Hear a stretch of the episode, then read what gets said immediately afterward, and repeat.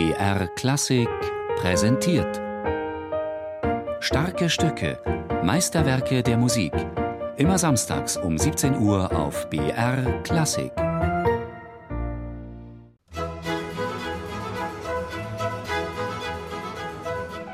Das zweite ist das zweite, weil es nicht das dritte sein kann. Und zwar haben wir im zweiten jeden Takt und jedes Motiv zweimal gespielt. Bam bam bididim badadim bam bam bam badadam badadim bim bim bam badadadadidda und im dritten haben wir jedes dreimal gespielt. Bididim badadam bididim badadam bididim bababam bim padalididadididi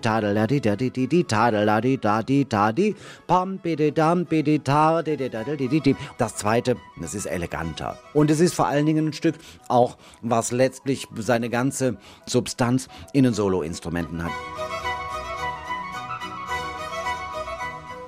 Da beim Verabschieden mich Eure Königliche Hoheit mit dem Auftrag zu beehren beliebte, ihr einige Stücke meiner Komposition zu übersenden, so habe ich denn mir die Freiheit genommen, Eurer Hoheit meine ergebensten Aufwartungen mit den vorliegenden Konzerten zu machen, die ich für mehrere Instrumente eingerichtet habe.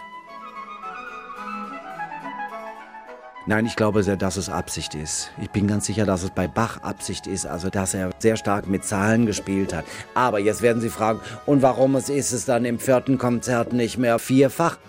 Weil es dann lächerlich wird. Sechs Konzerte mit mehreren Soloinstrumenten. Seiner königlichen Hoheit Herrn Christian Ludwig, Markgraf von Brandenburg etc. etc. etc. gewidmet von seinem untertänigsten und gehorsamsten Diener Johann Sebastian Bach, Kapellmeister seiner durchlauchtigsten Hoheit des Fürsten von Anhalt-Köthen. Die Widmung, die dieser untertänigste und gehorsamste Diener mit elegant geschwungener Schrift anno 1721 auf das Titelblatt schrieb, war eine Untertreibung. Concerts avec plusieurs instruments es waren nicht sechs Konzerte mit mehreren Instrumenten, sondern eine Zusammenfassung dessen, was Bach sich unter musikalischem Wettstreit mehrerer Instrumente vorstellte. Im zweiten der sechs Konzerte entzündete sich Bachs Fantasie an den Farben von Blockflöte, Oboe, Geige und Trompete. Komponiert hatte er diese Musik vermutlich schon in seiner Zeit am Hof in Weimar. Ein musikalischer Wettstreit war dort 1717 um Bach entbrannt. Seine Dienstherren, Zwei musikalische Halbbrüder intrigierten.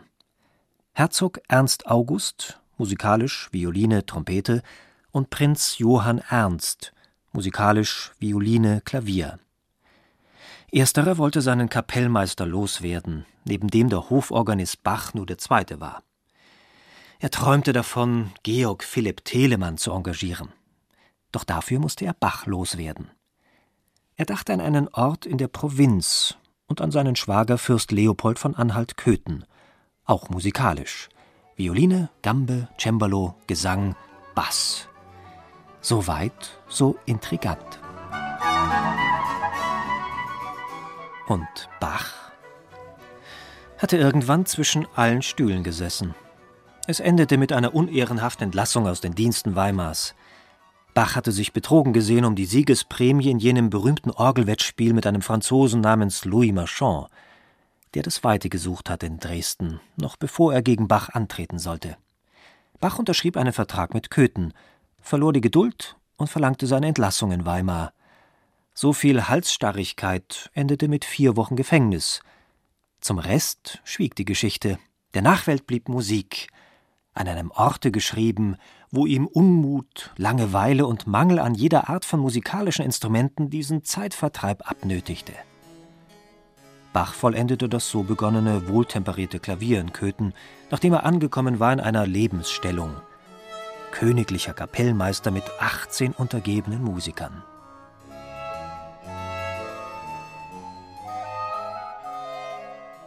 Das zweite Konzert verrät uns etwas über die Anforderungen, die ein deutscher Hofmusiker zu bestehen hatte. Ich glaube es nämlich so, dass äh, die Musiker eine große Anzahl von Instrumenten spielen mussten um überhaupt bei Hofe angestellt zu sein. Und ich glaube, dass ein Bläser sicherlich mal die Oboe, die Violine und die Blockflötenstimme spielen musste. Die Blockflötenstimme ist nichts, die Oboenstimme ist ein bisschen schwerer und die Geigenstimme ist nun auch nicht das Schwerste. Wurde das zweite der Konzerte in Köthen für Köthen komponiert?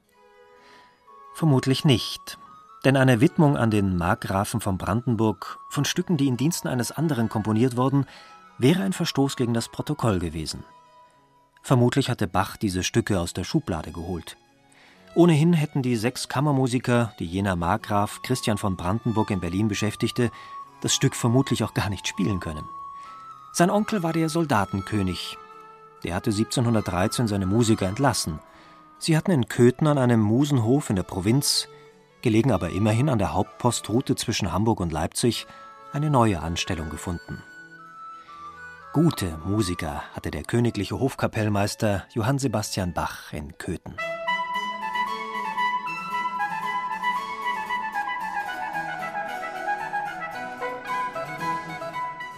Allegro assai. Nicht mehr enden wollender Kontrapunkt.